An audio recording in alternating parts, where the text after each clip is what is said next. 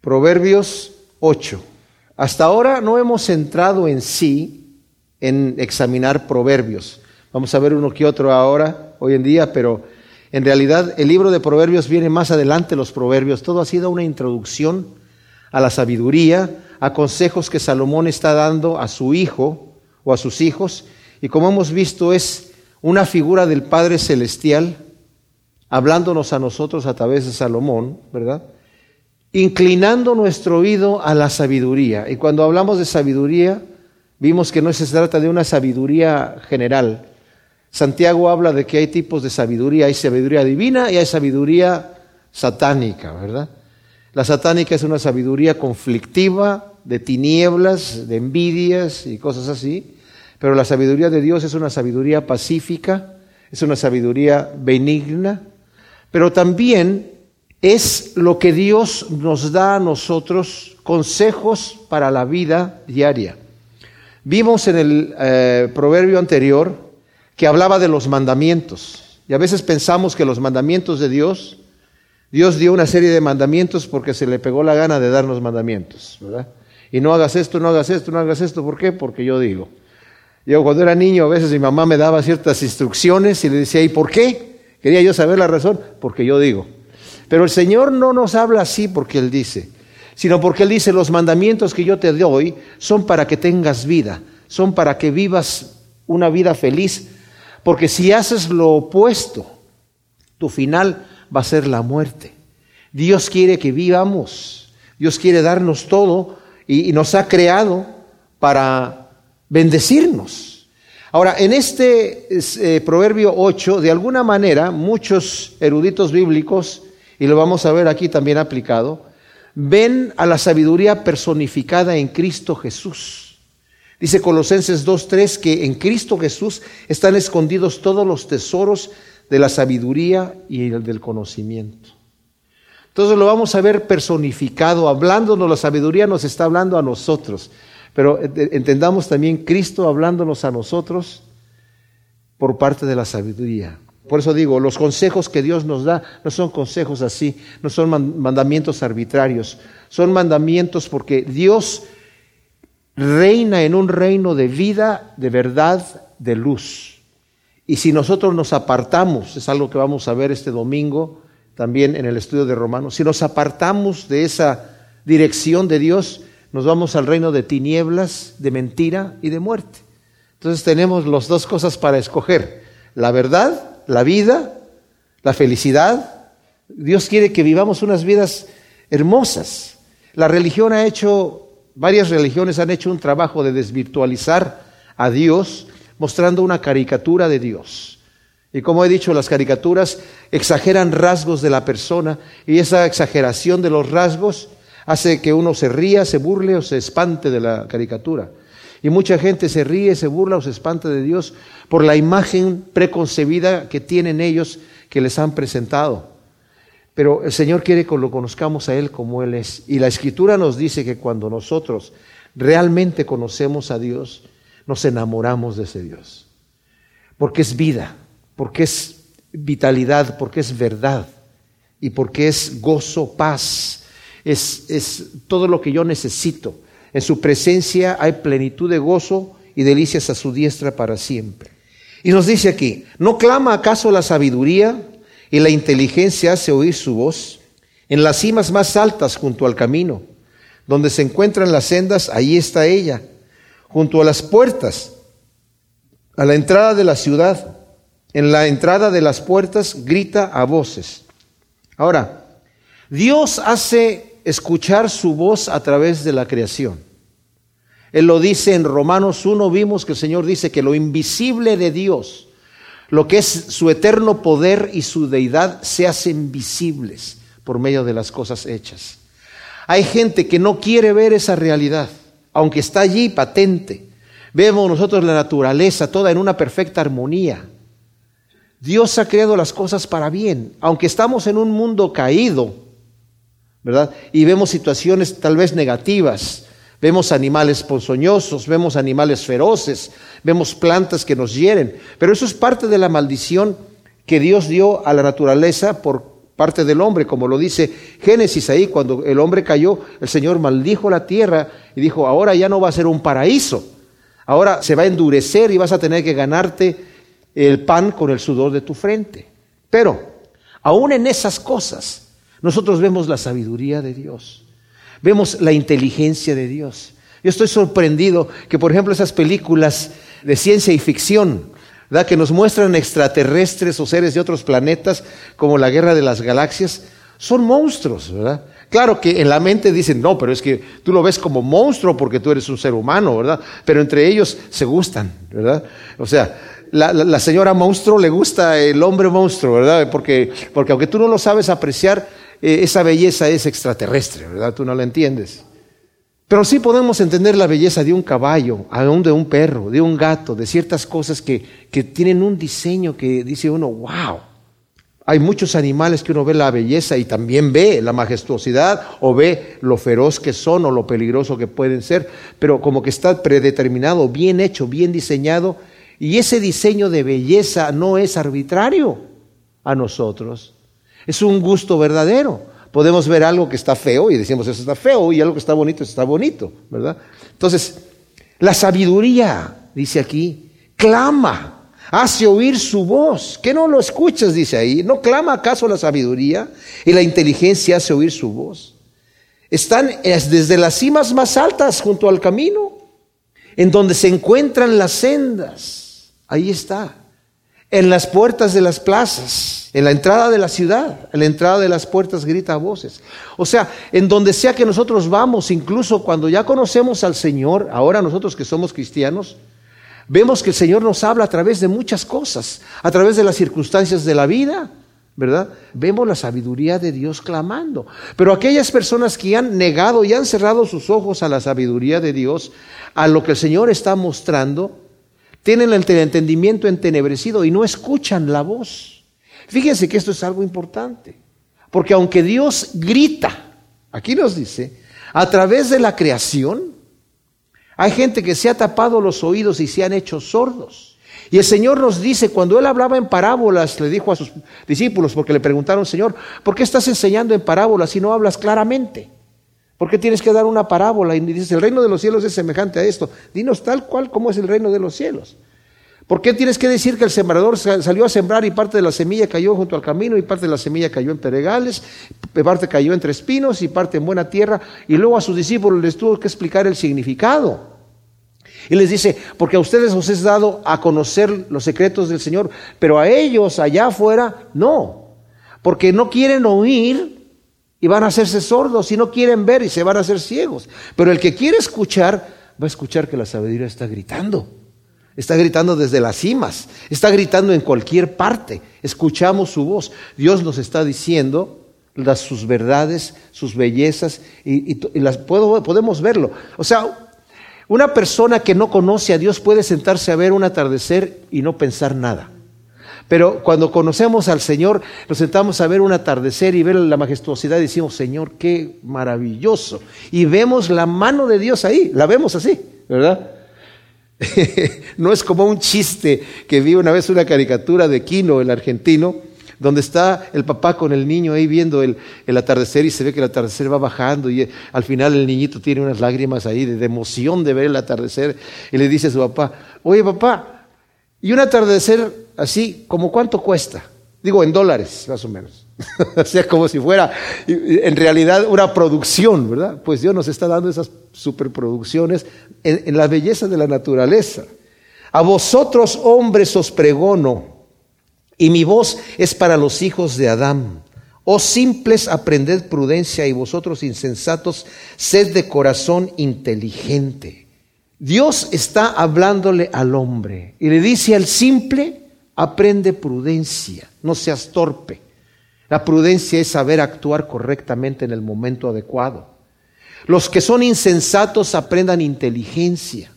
Ahora, fíjense que hay una persona que puede ser físicamente inteligente y conocedora de muchas cosas, pero ser insensato. Yo me acuerdo que el pastor Chuck Smith estaba, yo siempre lo escucho él, dando un ejemplo de que un día lo invitaron cuando empezaba el Calvary Chapel allá en Costa Mesa. Lo invitaron un grupo de personas que era la inteligencia de Orange County, ¿verdad? Y estaba, había doctores, abogados y gente así muy, muy elite, ¿verdad? Con muchos títulos y todo eso. Y lo invitaron a él a hablar. Y estaba un señor sentado ahí en medio, eh, en el grupo, y le dice, bueno, más vale que, que te digamos, dice, ¿qué somos nosotros? Somos buscadores, andamos buscando la verdad.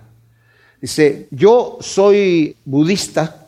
Hemos buscado en todas las religiones, yo realmente soy un sacerdote budista. Todos este grupo de aquí hemos tomado LSD para encontrar la verdad. Y ahora que fuimos a, mi esposa y yo de vacaciones a Hawái a visitar a su hermano que vive allá, descubrimos que su hermano, que es mayor que ella, su papá y mi suegro era psicólogo, él le trabajó con Timothy Leary, que fue el que empezó a utilizar el LSD. Él también empezó a utilizar el LSD en sus terapias y él mismo se iba con su hijo a tomar LSD a buscar la verdad. ¿Se imaginan ustedes? Por eso dice aquí, insensatos aprendan la inteligencia. Tú puedes ser muy inteligente, pero la verdad, el Señor te la está mostrando ahí. Pero justamente lo que sucede es que a veces no queremos esa verdad, quiero otra verdad. Pues no hay otra verdad, pero me la voy a inventar. Y para inventármela necesito alucinarla, literalmente, porque no quiero esa verdad. No quiero, ¿y por qué? Porque la verdad con Dios me, me adquiere responsabilidad tengo que responder ante un Dios santo y no quiero nada. Entonces, esa persona que se cierra a la inteligencia, a la prudencia, se pierde el beneficio de encontrarse con un Dios que le ha tenido el camino dado. No es que nosotros vamos a hacer algo, estamos estudiando en Romanos que Cristo ya lo hizo todo. Cristo lo hizo por nosotros. Yo lo único que tengo que hacer es aceptar lo que Él ya hizo, tomarlo, ¿verdad? Porque ya está hecho no es el camino duro que yo tengo que seguir. Oíd, porque diré cosas excelentes y abriré mis labios para cosas rectas. Mi boca proferirá verdades, porque la maldad es abominación para mis labios. Todas las palabras de mi boca muestran justicia. En ellas nada hay perverso ni torcido. Son claras para el que las entiende y rectas para los que hayan el conocimiento. O sea, la excelencia de la sabiduría de Dios, la excelencia. Está diciendo, mis palabras, la palabra de Dios es verdad y es justicia. No es como dijo Nietzsche, que hay varias verdades y que hay la verdad que tú te inventes es para ti. Lo que tú creas que es cierto, es cierto para ti. Lo que tú creas que no es cierto, no es cierto para ti. Lo que tú crees que es bueno, es bueno para ti. Y lo que no, tú crees que no es bueno, es bueno para ti. Invéntate tus propios valores. Llega a ser el superhombre. Tira lo que dice la Biblia. Porque estos son valores, dice él, que gente ha inventado para aprovecharse de otros. No. La verdad de Dios es una sola. La verdad es una sola. La verdad es la realidad de las cosas que son. ¿Verdad? Y está diciendo ahí, la palabra de Dios es verdad y es justicia. Cristo dijo, yo soy el camino, la verdad y la vida y nadie viene al Padre sino por mí. Él es el camino, el único camino que me va a llevar a una vida. Él es la vida misma y Él es la verdad misma. No hay varias verdades, hay una sola verdad. La palabra de Dios, dice aquí, es sin maldad ni torcedura, no tiene engaño, es recta. La palabra de Dios no hace nada para perjudicarnos. La falsa imagen de que Dios nos quiere ver sufrir es una imagen perversa. La palabra de Dios es verdad, la palabra de Dios es sin maldad, sin engaño. Los preceptos divinos tienen sentido y son deseables para el que los quiere escuchar y obedecer la verdad. O sea, los preceptos de Dios son deseables y como dice aquí, son claras, dice el versículo 9, para el que las entiende y rectas para los que hayan el conocimiento. ¿Tú quieres saber la verdad? Abres tu corazón a que el Señor te muestre la verdad, te va a dar más. Y el que tiene le dará más. Pero el que no quiere escuchar la verdad, aún lo poco que tiene le va a ser quitado. Porque no lo quiere. Se lo quita el Señor. Y luego dice, Recibid enseñanza y no plata, conocimiento antes que oro fino, pues mejor es la sabiduría que las perlas, y todas las cosas deseables no se le pueden comparar. O sea, la enseñanza y el conocimiento es de valor supremo. La sabiduría es lo que más necesitamos nosotros. Fíjense que está hablando, habla de conocimiento, habla de inteligencia y habla de sabiduría. Son dos diferentes, muchas cosas diferentes. Cuando habla la palabra de Dios de inteligencia, no se está refiriendo al coeficiente intelectual que cada uno de nosotros tengamos. Podemos tener un coeficiente intelectual muy bajo, pero ¿de qué manera respondemos al conocimiento que tenemos? Eso es lo que el Señor llama inteligencia. La sabiduría es qué hacemos con, el, con lo que sabemos, cómo lo vamos a utilizar en nuestra vida. Nuevamente, gente que conoce muchísimo y tiene muchas cosas en su cabeza, pero no saben discernir. Yo me quedo impresionado cómo puede haber un médico que está viendo cómo funciona el organismo, el cuerpo humano, la perfección que hay ahí, y todavía negará a Dios. Y no solamente un médico, en las diferentes ciencias que tienen contacto con las cosas que Dios ha creado, que estudian los principios que Dios ha, dado, tanto de física, de química, como de biología, y de astronomía y todas esas cosas, y niegan la verdad divina, ¿verdad? Por eso dice aquí que es más valiosa que las perlas, que el oro fino, no se puede comparar absolutamente a nada. Y luego dice, yo la sabiduría habito con la prudencia y descubro la perspicacia de los artificios.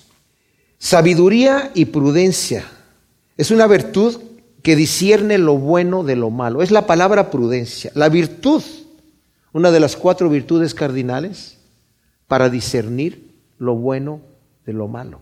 Pero luego dice aquí, y no sé, en una de sus versiones no utiliza la palabra perspicacia, pero es eh, la traducción correcta donde dice descubro la perspicacia de los artificios. O sea, me doy cuenta, tengo agudeza de vista para darme cuenta si hay truco ahí, si hay engaño ahí, porque Dios me está dando esa sabiduría. No se trata aquí de tener un don de discernimiento espiritual, pero sí el Señor nos da, mis amados, un ojo especial para darnos cuenta, ahí hay un truco, eso está mal, eso está mal hecho. Y, la gente que se enreda en la sabiduría del mundo, que no es la sabiduría de Dios, se engaña. Y uno que está afuera, que lo ve desde el punto de vista que el Dios nos da, diciendo, pero ¿cómo no se puede dar cuenta que está en un engaño? ¿Verdad? Nos damos cuenta. ¿Por qué? Porque dice aquí que la sabiduría descubre la perspicacia de los artificios. El temor de Yahvé es aborrecer el mal, la soberbia, la arrogancia y el mal camino. Nos había dicho ya en el Proverbios 1, 7 que el temor de Yahvé es el principio de la sabiduría. Eso lo dio en la introducción de este libro tremendo de Proverbios. Pero aquí nos está diciendo cómo es el temor de Dios. No, no es el pavor de tener terror de Dios. Es un temor reverente. Pero a la vez es aborrecer el mal, aborrecer la soberbia, aborrecer la arrogancia, aborrecer el mal camino, aborrecer la boca perversa. O sea, no quiero esas cosas, yo me quiero apartar de todo eso. Eso es temor de Dios también. ¿Por qué? Porque el temor de Dios, como dije yo, no es un terror, claro. Conlleva, mis amados, el temor de Dios, conlleva el hecho de que yo sepa que Dios es todopoderoso y que voy a tener que entregar cuentas a Él un día. Pablo siempre predicaba el juicio final. El juicio final en la parte del Evangelio. Viene un juicio final. Puedes ser librado de ese juicio final a través de la fe en Cristo Jesús o puedes irte a presentar a entregar cuentas a ver cómo te va. Pero aquí dice, con el temor de Dios yo voy a aborrecer el mal, la soberbia, la arrogancia, el mal camino, la boca perversa. Quiero aborrecer eso de mi vida porque como dice Juan también, el que tiene la esperanza de verlo a Él, a Cristo Jesús, se purifica a sí mismo así como Él es puro. El que sabe que se va a presentar delante de Dios, ¿verdad? Y luego dice, mío es el consejo y la instrucción, mía es la inteligencia, mía la fortaleza. El consejo y la instrucción dice, por mí reinan los reyes y los príncipes administran justicia, por mí gobiernan los gobernantes y los nobles que juzgan la justicia. Consejo, instrucción, inteligencia, fortaleza. Eso es lo que es la sabiduría para nosotros. Pero también está diciendo aquí, Él hace gobernar a los reyes correctamente bien. Gobernantes y jueces que gobiernan y juzguen con justicia. Isaías 10, del 1 al 3, el Señor hablando allí, hace un solemne advertencia a los que juzgan injustamente. Hay de quienes decretan decretos injustos y legislan leyes inicuas, que privan de justicia al débil y niegan el derecho a los pobres de mi pueblo, que hacen de las viudas su presa y despojan a los huérfanos. ¿Qué haréis en el día del escarmiento? Cuando la tempestad lejana se os venga encima, ¿a quién acudiréis por auxilio? ¿A quién ofreceréis vuestra riqueza? O sea, el Señor está diciendo, van a entregar cuentas. ¿Y sabe qué? Estamos en este momento nosotros cosechando aquí, en el mundo, gobiernos, nuestros gobiernos, con leyes injustas que están aprobando cada vez más y más. Pues hay de los que, dice, la sabiduría hace gobernar a los reyes justamente, hace que los jueces den su dictamen con justicia no con arrogancia, sino con justicia. Y luego dice, yo amo a los que me aman y me hallan los que temprano me buscan. Las riquezas y la honra están conmigo, sí, riquezas y justicia perdurable. Mi fruto es mejor que el oro, sí, mejor que el oro afinado, y mi ganancia mejor que la plata escogida. Yo hago andar por sendas de justicia en medio de senderos de equidad, y hago que los que me aman obtengan su heredad, sí, para que yo llene sus deseos. O sea, al fin de cuentas, mis amados, la sabiduría de Dios es para mi beneficio. Y me está prometiendo, yo te voy a enriquecer. No es para que yo ande buscando las riquezas. Oh, eso es lo que yo quiero, ¿verdad? Ah, voy a declarar que voy a ser próspero, rico, porque ya soy el hijo del rey. No, no se trata de eso. Se trata de que el Señor me va a bendecir en mi vida por el hecho de que es lo que quiere hacer conmigo. Y si yo me apego a lo que Él quiere de mí, me voy a dar cuenta de la buena mano de Dios, de la buena voluntad para mi vida. Dios no me hizo para pegarme, me hizo para bendecirme.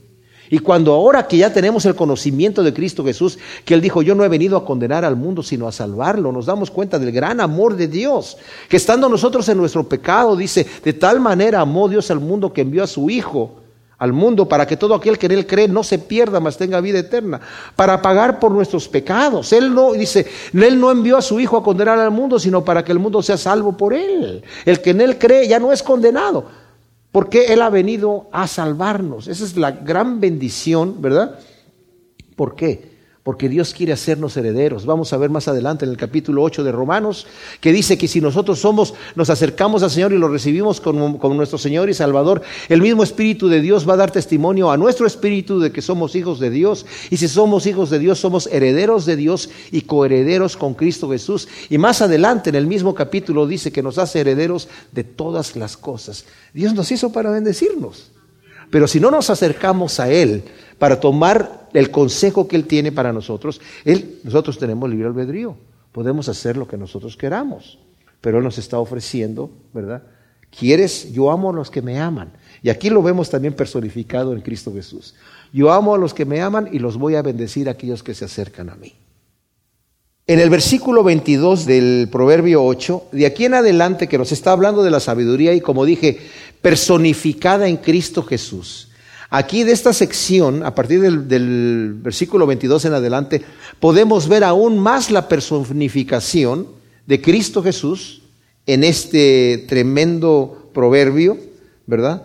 Y como hemos visto, mis amados, Dios está hablando de una sabiduría divina que nos la está ofreciendo para que nosotros tomemos el consejo de Dios, para que recibamos el mandamiento de Dios, la instrucción de Dios, incluso la corrección de Dios.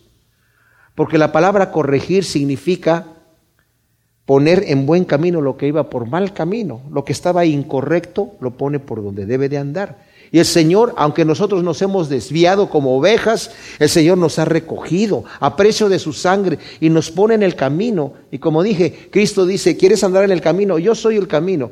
Ven conmigo, yo te voy a llevar por el camino. No te voy a pedir que camines un camino que no, que no se ha caminado. Sigue mis pisadas. Mis pisadas, yo te he dejado el camino con mis huellas para que tú lo camines ahí.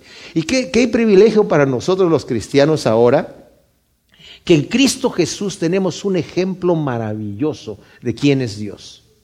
Yo cuando era niño no entendía el tema de, de, la adoración a Dios y cuando recién me convertí, aún así el hecho de leer que Dios quiere que lo alaben, algún día, espero que no vaya a sonar esto así como blasfemia o, insulto o falta de respeto a Dios, pero yo dije, wow, el Señor quiere que le echen porras. ¿verdad? Que le digan, tú eres el más grande, el, mejor, el, todopoderoso, y alabado seas, y hasta arriba, y ¿por qué será eso? ¿Por qué querer al Señor que le digan tanto a, a Él? Y luego me di cuenta que por mucho que nosotros alabemos y exaltemos el nombre de Dios, nunca vamos a llegar a manifestar la verdad de lo que Él es. Y para muestra Cristo Jesús aquí en la tierra, mis amados, fue el ejemplo de cómo es Dios. Tal manera que cuando Felipe le dijo, Señor, muéstranos al Padre y nos basta, dice, ¿que no me conoces, Felipe? He estado con ustedes todo este tiempo. El que me ha visto a mí, ha visto al Padre. O sea que el Padre es así como tú eres. El Padre le lava los pies a sus siervos. El Padre dice que yo no he venido para, ser servido, sino para servir. El Padre puede decir, imítenme a mí que soy manso y humilde de corazón. O sea que no el Padre está ahí en su gran trono acá y hasta arriba. Sí está ahí, pero es el humilde, es el Dios humilde. El que ha visto a Cristo ha visto al Padre. Y yo cuando vi el carácter de Cristo como yo lo entiendo en la Escritura, dije, Señor, toda la alabanza que yo te pueda dar no, penetra en lo más mínimo de lo que tú eres. Y cuando nosotros vemos ese ejemplo, al grado de que cuando ya lo vemos en la cruz, mis amados, después de haber pasado por esa noche infernal de tortura en Getsemaní, donde en la carne de, la debilidad del cuerpo que Él quiso adoptar para sacrificar nuestros pecados, oró con amargura de muerte. Padre, si es posible, pase de mí esta copa, mas no sea como yo quiero, sino como tú quieres. Y el Padre le dijo, no, mi hijo, no puedo pasar la copa, porque si tú no vas a la cruz nadie se salva. Y así nos amó el Señor. Entonces cuando vemos ese ejemplo de bondad, de el amor de Dios a un nivel que no lo tenía que haber hecho, lo hizo desde antes de crearnos, ya estaba el plan. Yo los voy a crear, se van a revelar y voy a morir por ellos. De, ese, de, esa manera. ¿Para qué? Porque quiero que hereden conmigo todas las cosas. Quiero que disfruten todo lo que yo los voy a, bendecir. Y mis amados, les digo una cosa. Algunos creen, como lo hemos platicado en otras veces, que te vas al cielo, Dios te pone unas alitas atrás, te da un arpa, te pone arriba de una nubecita y te sopla ahí para que vayas ahí a, a, a lavar, ¿verdad? La cosa no es así. No tenemos idea de lo que va a pasar. Sabemos que va a venir, vamos a reinar mil años con Él en la tierra aquí, en un reino glorioso, y luego va a haber un cielo nuevo y una nueva tierra, una ciudad que el Señor tiene preparada. Pero ¿y después qué? Pues imagínense, está la eternidad. Gloriosa, increíble. Y el Señor todo eso lo quiere hacer para compartirlo con nosotros. Ese es el Dios que tenemos. Esa es la verdad. Esa no es una fábula. Esa es la verdad que se va a manifestar, así tan cierto como podemos ver la materia aquí, la podemos tocar, vamos a ver la realidad. Así como vemos todo el universo como está, y lo vamos a ver ahorita aquí en, en algunos de estos versículos aquí, así de real va a venir el día donde el Señor va a llamar a todos a cuentas y después va a manifestar su glorioso reino en donde no va a haber maldad. ¿Y qué viene después? No tenemos idea, no tenemos idea, pero es glorioso. Y luego aquí en el versículo 22 se manifiesta el Señor. Aquí ya vemos que en la sabiduría, en Cristo Jesús mismo, se, como que se manifiesta la sabiduría en Él mismo. Dice, Yahvé me poseía en el principio ya de antiguo antes de sus obras. Eternamente estaba establecida en el principio, antes de los orígenes de la tierra, antes de los abismos yo estaba engendrada, antes que fueran las fuentes de las muchas aguas antes que los montes fueran fundados, antes de los collados yo estaba engendrada. No había hecho aún la tierra ni los campos, ni el principio del polvo cuando estableció los cielos. Ahí estaba yo. cuando trazó el círculo sobre la faz del abismo. Hago un paréntesis aquí. Aquí está hablando del círculo sobre la faz del abismo, del globo terrestre sobre la faz del abismo. Muchos años antes de que, eh, de que dijeran, oye, que la Tierra que no es cuadrada, que es plana, que no sé cuánto, la Biblia desde entonces está diciendo aquí que es un círculo, es un globo terrestre. El libro de Job, que es la historia más antigua en la Biblia, también habla que él ha suspendido el globo terrestre en el espacio. Cuando afirmó los cielos en lo alto, cuando afirmó las fuentes del abismo, cuando señaló al mar su estatuto para que las aguas no traspasaran su mandamiento, cuando estableció los fundamentos de la tierra, yo estaba junto a él como arquitecto, y era su delicia todos los días, regocijándome ante él en todo tiempo, jugueteando en la parte habitada de la tierra y teniendo mis delicias en los hijos de Adán. ¡Wow! ¡Qué exquisito es esto! O sea, Cristo, el creador de todas las cosas, Dice la escritura en Juan 1 que el verbo se hizo carne. Dice, por medio de él todas las cosas fueron creadas. En Colosenses dice que él creó todas las cosas, todo lo que hay arriba en los cielos, abajo en la tierra, y que por medio de él todas las cosas subsisten. ¿Por medio de quién? De Cristo Jesús, quien es Dios. Pero es referente a Cristo Jesús, tenemos Juan 1.3, Colosenses 1 del 16 al 17, en Hebreos 1 del 2 al 3 y luego del 10 al 12. Y todos esos son versículos que nos dicen ahí que Cristo Jesús es no solamente el creador de todas estas cosas, sino que han sido hechas por Él y para Él y por medio de Él todas estas cosas son sostenidas. El Señor no hizo las cosas, el mundo y las aventó así para ver qué pasaba y ya se sentó a descansar a no hacer nada. Porque cuando le preguntaron al Señor acerca del sábado, ¿se acuerdan? El Señor dijo, hasta hoy mi Padre trabaja y yo trabajo.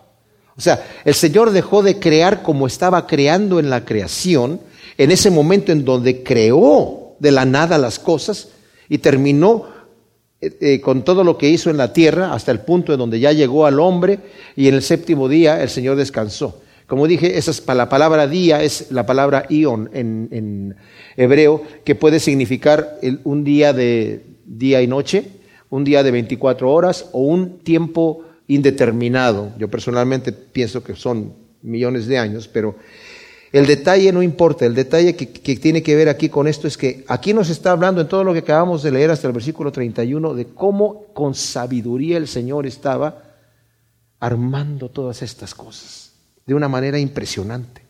Con sabiduría el Señor como arquitecto diseñó la tierra. Ustedes sabían que la tierra si estuviese un poquito más grande o más pequeña no puede mantener vida en el planeta, en la cantidad de agua, la cantidad de nitrógeno que tenemos en la atmósfera. Eh, el tamaño de la luna, estaba yo escuchando un mensaje de un eh, eh, astrofísico cristiano que dicen que esto ni siquiera lo sacó él, lo dijo un ateo. Y fíjense esto, la Tierra, los otros planetas que tenemos en el sistema solar tienen un eje en donde están girando, pero ese eje se mueve así, de un lado para otro, está cambiando. La Tierra no, la Tierra se mantiene en su eje allí, en una sola posición. ¿Qué lo mantiene ahí? El tamaño exagerado de satélite que tiene la Luna. Y la Luna está a un punto máximo de lo que tenía que tener para conservar la Tierra en esa posición. E incluso esta persona que estaba viendo, que es un biólogo y también astrofísico, estaba diciendo, bueno, ¿y por qué la Luna está a su punto máximo? Si estuviese un 2% más grande, ya no puedes mantener vida en el planeta. Y si estuviese un 2% más pequeña, tampoco. ¿Cómo es que está al límite, pero de lo más grande que puede estar? Dice, porque de esa manera, si la luna fuese un 2% más pequeña, la rotación de la Tierra, en vez de que fueran 24 horas, serían dos horas. Si fueran 23 horas, no puedes sostener vida en el planeta. Si fueran 25, tampoco. Y este señor explica biológicamente por qué motivos, ¿verdad? Pero la cosa es que es impresionante cómo con la arquitectura, el diseño, la, la, ingeniería, la sabiduría, la ciencia de Dios es impresionante. La manera en la que Él diseñó todas estas cosas, en realidad solamente hay un planeta en el universo que tiene estas condiciones, y es este de aquí. De hecho, el universo entero es como un circuito cósmico que hace posible la vida en este planeta. Oye, pero es exageradamente gigantesco el universo. Es efectivamente, porque Dios no tiene límites. O sea, Dios hace lo que Él quiere, pero a Él lo que le interesaba es aquí este planetita. Y tenía que tener todo esto. Así como, como cuando el, niño, ¿verdad? Cuando es concebida eh, la vida en, en el vientre de la madre. Y es la media célula del espermatozoide con la media célula del óvulo que se unen allí para formar la célula, la primer célula madre del ser humano. Es una nada comparado con todo lo que está alrededor, ¿verdad? Para sostener la vida. Así es lo que tenemos nosotros aquí, el Señor nos tiene aquí en este planeta, en este universo gigantesco que se va expandiendo impresionantemente. En el momento preciso de su expansión es en donde el Señor pone la vida en el planeta. Impresionante. Y eso saben que, mis amados, eso lo dicen gente que son ateos. Dicen, ¿cómo puede ser? Está esto tan perfectamente bien afinado y perfectamente bien puesto en orden de esa manera. Aunque no todos creen así, como lo vamos a ver en un momento. Pero aquí dice, yo estaba allí. Y, me maravilla el, el, versículo 31, en donde dice que jugueteaba el Señor, ¿verdad?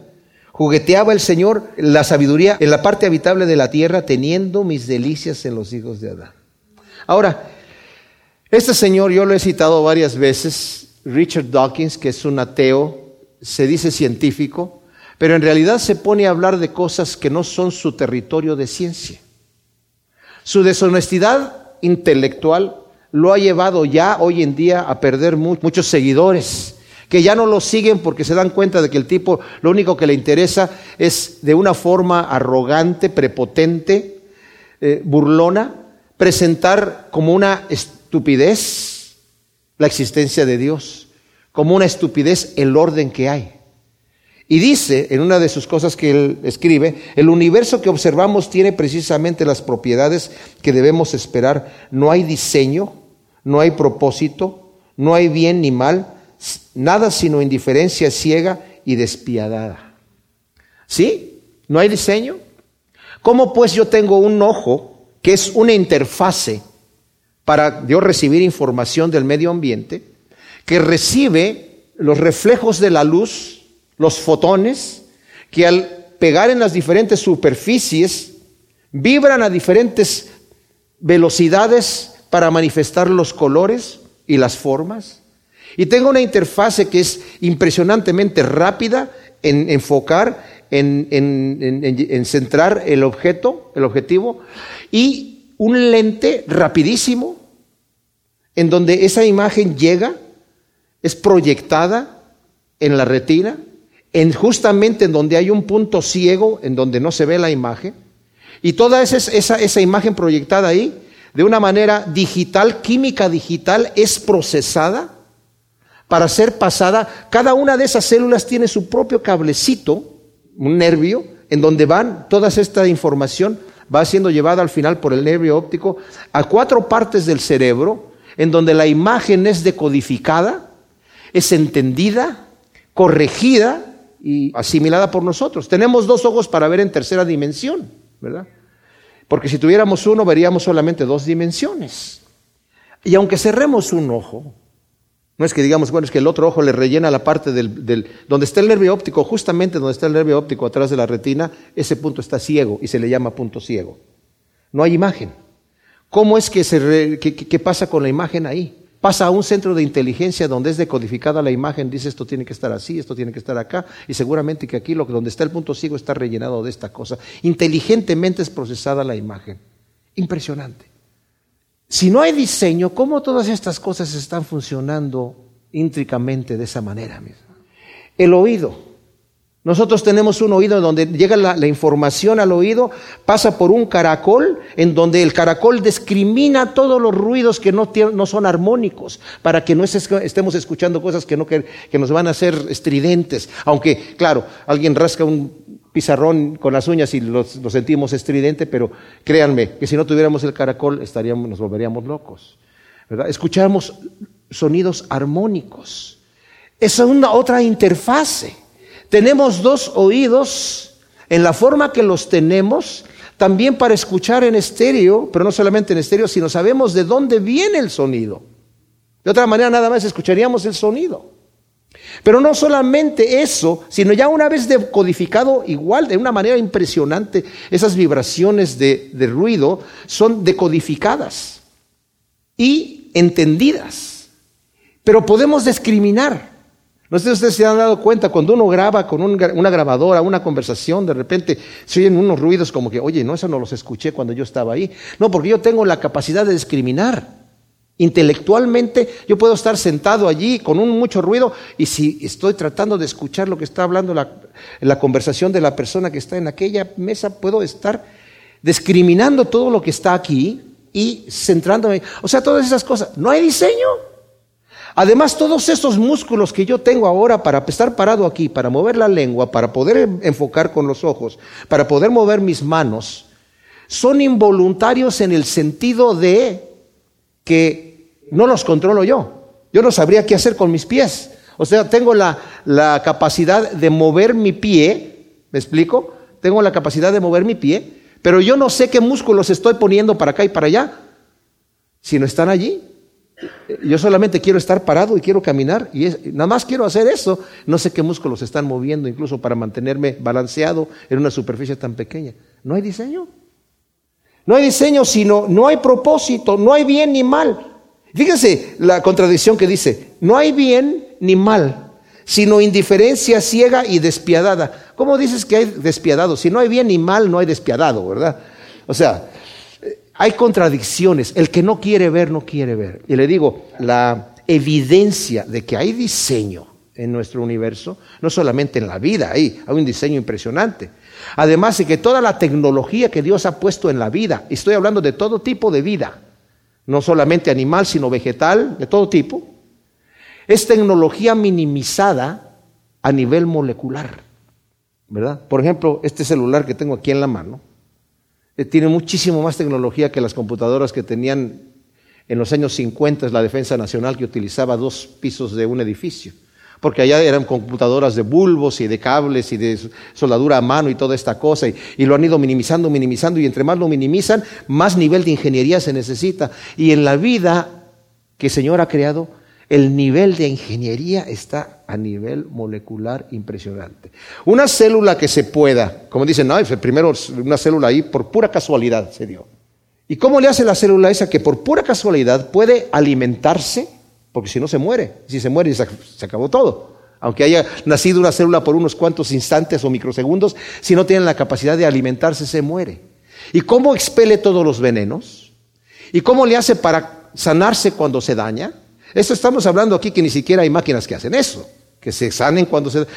Miren, yo a, vez, a veces he pensado, ay, mi carro ya lo golpeé, no está funcionando muy bien, que tal vez lo dejo descansar una semana a ver si después regreso, regreso a ver si funciona, ¿verdad? Sería maravilloso, ¿no?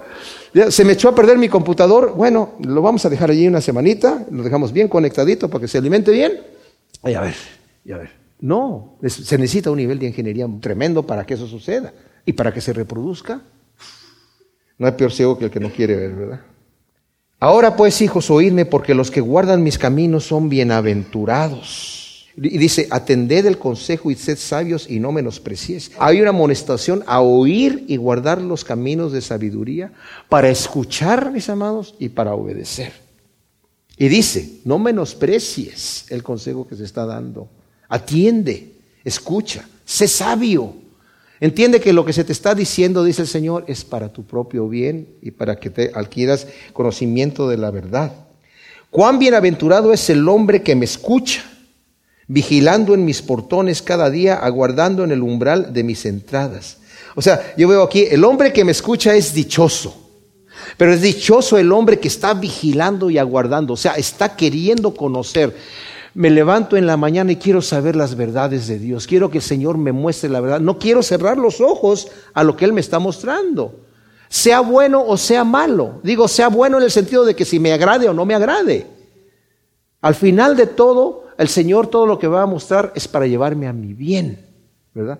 Y si yo aguardo y vigilo en el umbral, queriendo recibir del Señor, el Señor me va a dar a manos llenas. Porque el que me haya, haya la vida y alcanza el favor de Yahvé. Ahí está. El que ama la sabiduría, ama la vida. El que ama al Señor, ama la vida. El consejo, la sabiduría, están en Cristo Jesús. El que ama ese consejo, esa sabiduría, y la misma persona, Dios personificado en Cristo Jesús, ama la vida. Pero el que peca contra mí, defrauda su propia alma. Todos los que me aborrecen, aman la muerte. Es impresionante, mis amados, cuando vemos gente que no obedece a Dios. A veces creen que se van a salir con la suya. Con lo único que se van a salir con la suya, pero con, con la suya muerte, ¿verdad? Porque el que aborrece el consejo de Dios, dice el Señor, ama la muerte. El que no me quiere escuchar está ya escogiendo la mentira. Y al escoger la mentira va a quedar ciego. Y al quedar ciego va a tropezar y después de tropezar se va a herir y después de herirse se va a morir. Pero el que me guarda a mí encuentra la vida y es lo que Dios quiere para nosotros, Gracias Señor, te damos por tu palabra, ciertamente. Y te damos gracias Señor que tú te has personificado, Señor, y te has hecho carne. El logo se hizo carne y habitó entre nosotros. Y vimos su gloria, gloria como del unigénito del Padre lleno de gracia y de verdad. En Él estaba la vida, Señor, y tú eres la vida. Y tú diste tu vida por nosotros. Qué gran amor, Señor. Te pedimos que nos ayudes a sembrar este conocimiento en, buena tierra en nuestro corazón y que produzca fruto a ciento por uno y que aguardemos ah, en la mañana, en, el, en la tarde, en la noche, Señor, por la sabiduría que tú nos das, el consejo para andar en tus caminos y heredar la vida eterna contigo. Gracias, Señor, en nombre de Cristo Jesús. Amén.